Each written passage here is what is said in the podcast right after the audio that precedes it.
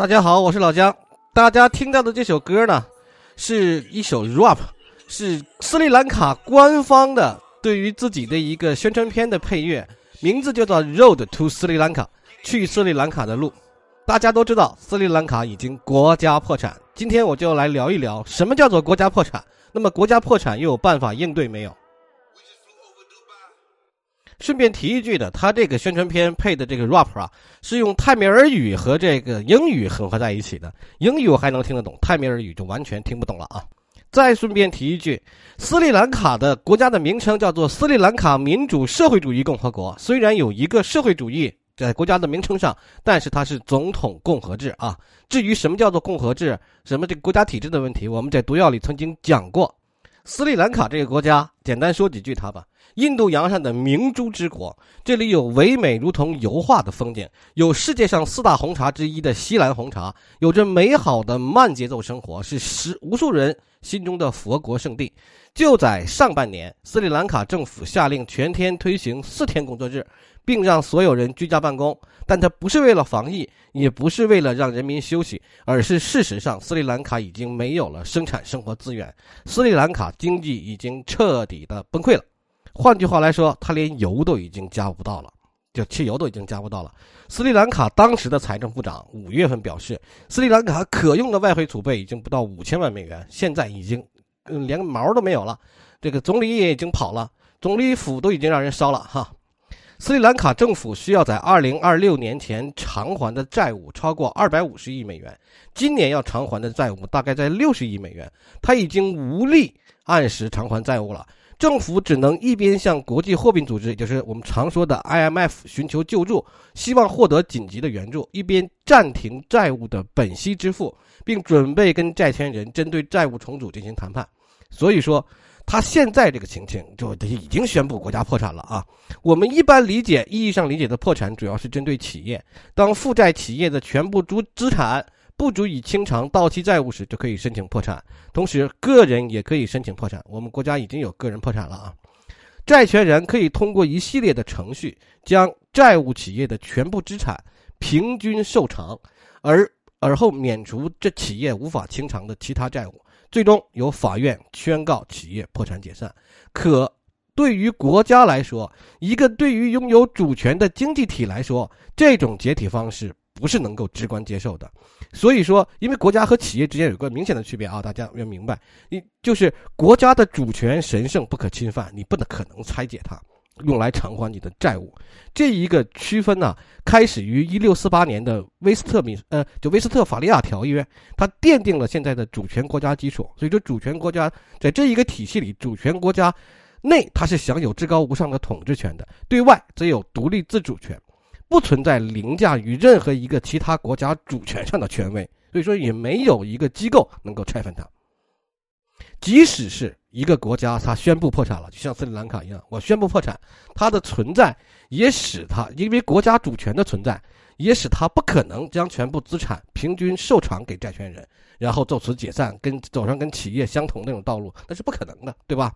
所以说，国家这个国家破产与企业破产。还是完全不太一样的，这么跟大家解释，大家就明白了。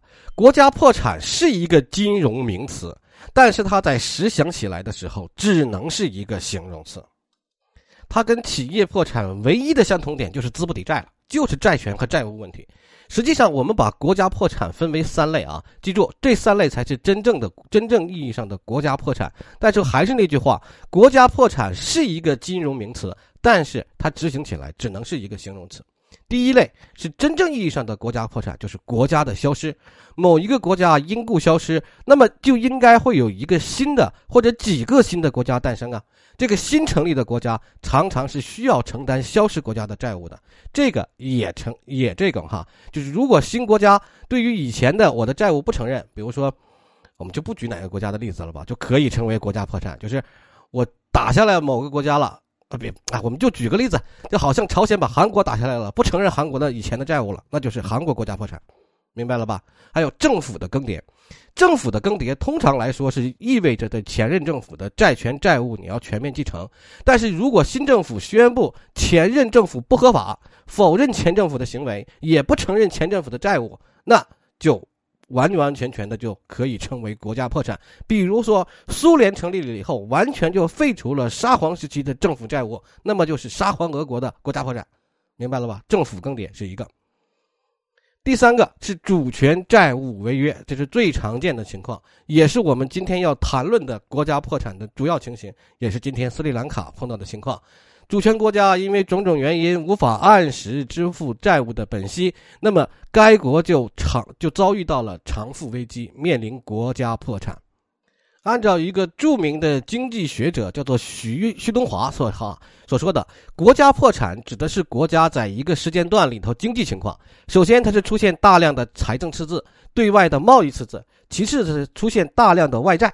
最后一点是，该国没有偿还外债的能力，同时也没有改善这个国内经济状况的办法。在这种情况下，我们就说这国家要破产了。斯里兰卡就完完全全符合了这种定义。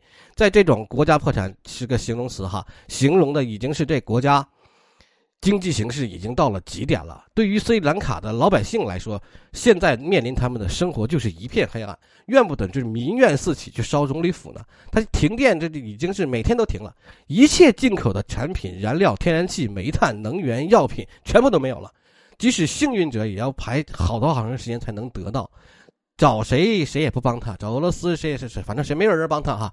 长期的通货膨胀和物资稀缺又提进一步推高了这个商品价格。为什么没有人帮他？帮他他也还不起啊，那怎么办吧？有些人说：“哎，老姜可以让他们拿地来偿，拿地偿可不是这么简单的事情啊，这不不是那么简单的事情。”我可以跟大家呃哪哪天我在毒药里会专门开一章跟大家说，中国现在在外面租了几亿亩的土地，专门种菜种粮，供应给国内。这这，但是他呢，也是通过一系列债务重组的方式来去在国外租种那个土地。比如说，俄罗斯广袤的西伯利亚，就是现在俄罗斯很多的这个菜肴、这个蔬菜啊，都依靠中国人在当地种，还有供应我们国内啊。因为为什么呢？因为我们的土地退化现象是比较严重的。哪天我在毒药上给大家科普一下。扯远了，扯远了啊！我们继续讲国家破产这个问题。因为这个国家破产的经济状况这样子，那就无数人失去工作、流离失所，甚至在贫困混乱中死去了。在这种国家破产的前提下，无论你曾经是贫穷还是富裕，都会坠入深渊。冰岛曾经就干过这样的事情。二十世纪九十年代，冰岛银行业快速扩张，在全世界建立各个分支机构，吸纳用户存款，同时大量的发放贷款。银行业的发达，帮助冰岛在二零零七年达到了人均 GDP 的世界第四，通胀率世界第四，失业率仅仅百分之一。被联合国人类发展指数评为最适合人类居住的国家之一，可与此同时呢，冰岛有七万个家庭在银行贷款。啊，七万个家庭总人口，它总人口大概三十二万啊，冰岛的银行业的负债就达到了整个国家 GDP 的十倍，冰岛人均的负债额达到了可支配收入的二点一三倍，这个就很恐怖了，也就是说，每个人的负债率已经远远的高出他的 GDP 了。大家不需要学政治经济学，有一点经济学常识就能明白这个这一个面临的危机是什么样子的。随着2008年金融危机来来了哈，全球的信贷市场瞬间就崩塌了。冰岛三大银行曾经用天文数字般的贷款为高速扩张提供资金，可那个时候就无法再获得融资，反而不得不应对大量取款的人。于是乎，冰岛的通货膨胀率一下子升到了百分之十八。主要货币冰岛克朗短短半年内贬值了一半，无力偿还巨额债到债务的冰岛不得不国家破产了，暂缓债务的偿还，向 IMF 寻求援助。于是，在那个时候，成千上万艰难度日的冰岛人发发动了锅碗瓢盆革命，他们在冰岛首都中心广场敲打他们的锅碗瓢盆。用来抗议政府，约四分之一的冰岛人失去了积积蓄，哈，他们完全积蓄都没有了，还出现了最大的移民潮，一点一万人离开了冰岛，前往波兰、挪威、瑞典这些北欧国家。面对这种情况，人们就会问：国家破产意味着没救了吗？是不是国家就此就滑向了深渊，再也抬不起头来了？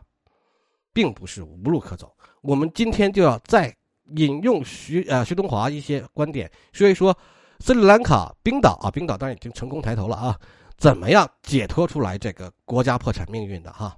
这几项应对国家破产的办法是我在清华大学学报上看来的，啊，当然也是针对这个最近出现的斯里兰卡危机，他学报上单看了这么一个论文，同时也发现这个冰岛在分析冰岛这个怎么样摆脱国家破产危机的时候，那么几个办法也有一个也有几个文献可以看哈。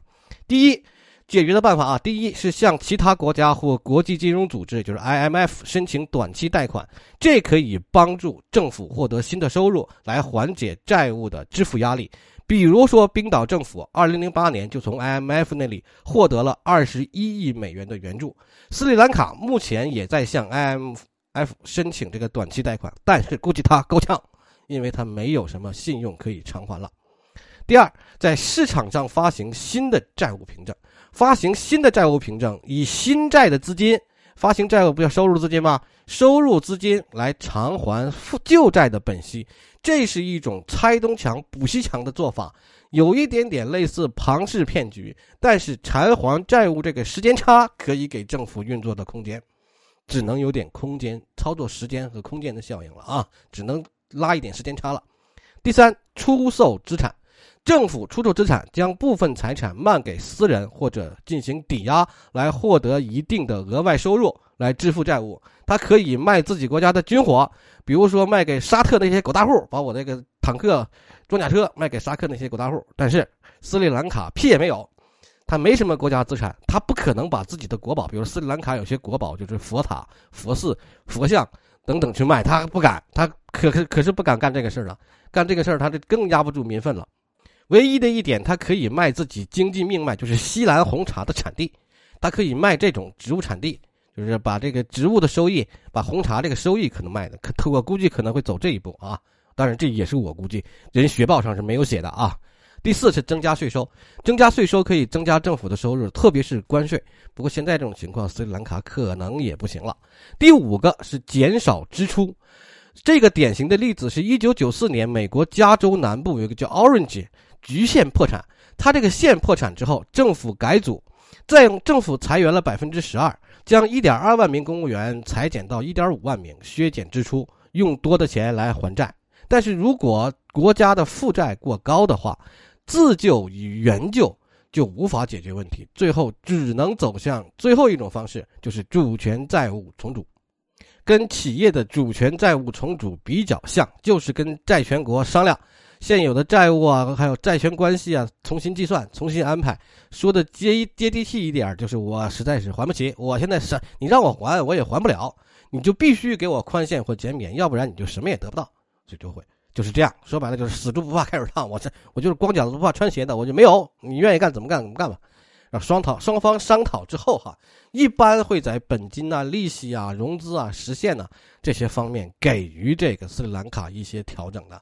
比如说斯里兰卡现在欠我们呢，那怎么办呢？你也不能把他，你也不能把他给给干掉，你也不能占他地，那没办法，没办法的事情，你只能给他少一点，对他这个债务进行一些的减免。债务国呢付出的就是自身的信用，他付出了这个违约了之后，信用等级往往就会被下调，它使得以后的借贷和融资就更加困难。阿根廷就曾经，阿根廷曾经就在国际社会上一分钱都拿不到，都是这样的。但是债务重组是终点了吗？对于斯里兰卡来说，绝对不是，绝对不是这样的，因为斯里兰卡人对政府的信任也已经是冰点，已经降到是冰点了。他能得到的就是我们哪怕给他免息啊，或者怎么样也好，只能是得到一个喘息之机。经济基础远比斯里兰卡好的冰岛，使尽了浑身解数，从2008年国家破产到2011年彻底走出危机，用了三年时间。而斯里兰卡人多半国家就是一落千丈，可能再也走不回来了。永远可能恢复经济要，就没有人知道答案了。他可能恢复不过来了。说句不到家的话，甚至有可能趁机把他的国家吞并了。有印度就可趁趁机把他这个斯里兰卡国家吞并都有可能的，这完全有可能。好，综上所述，我们简单的简述了什么叫做国家破产，以及国家破产应对的办法。那么斯里兰卡现在呢，估计是没什么办法。这个斯里兰卡的国家破产，就会成为现在这个以疫情和战争为背景的时代注脚。在未来不短的岁月里，斯里兰卡人注定还要挣扎在黑暗之中。感谢大家的收听，我是老姜，再见。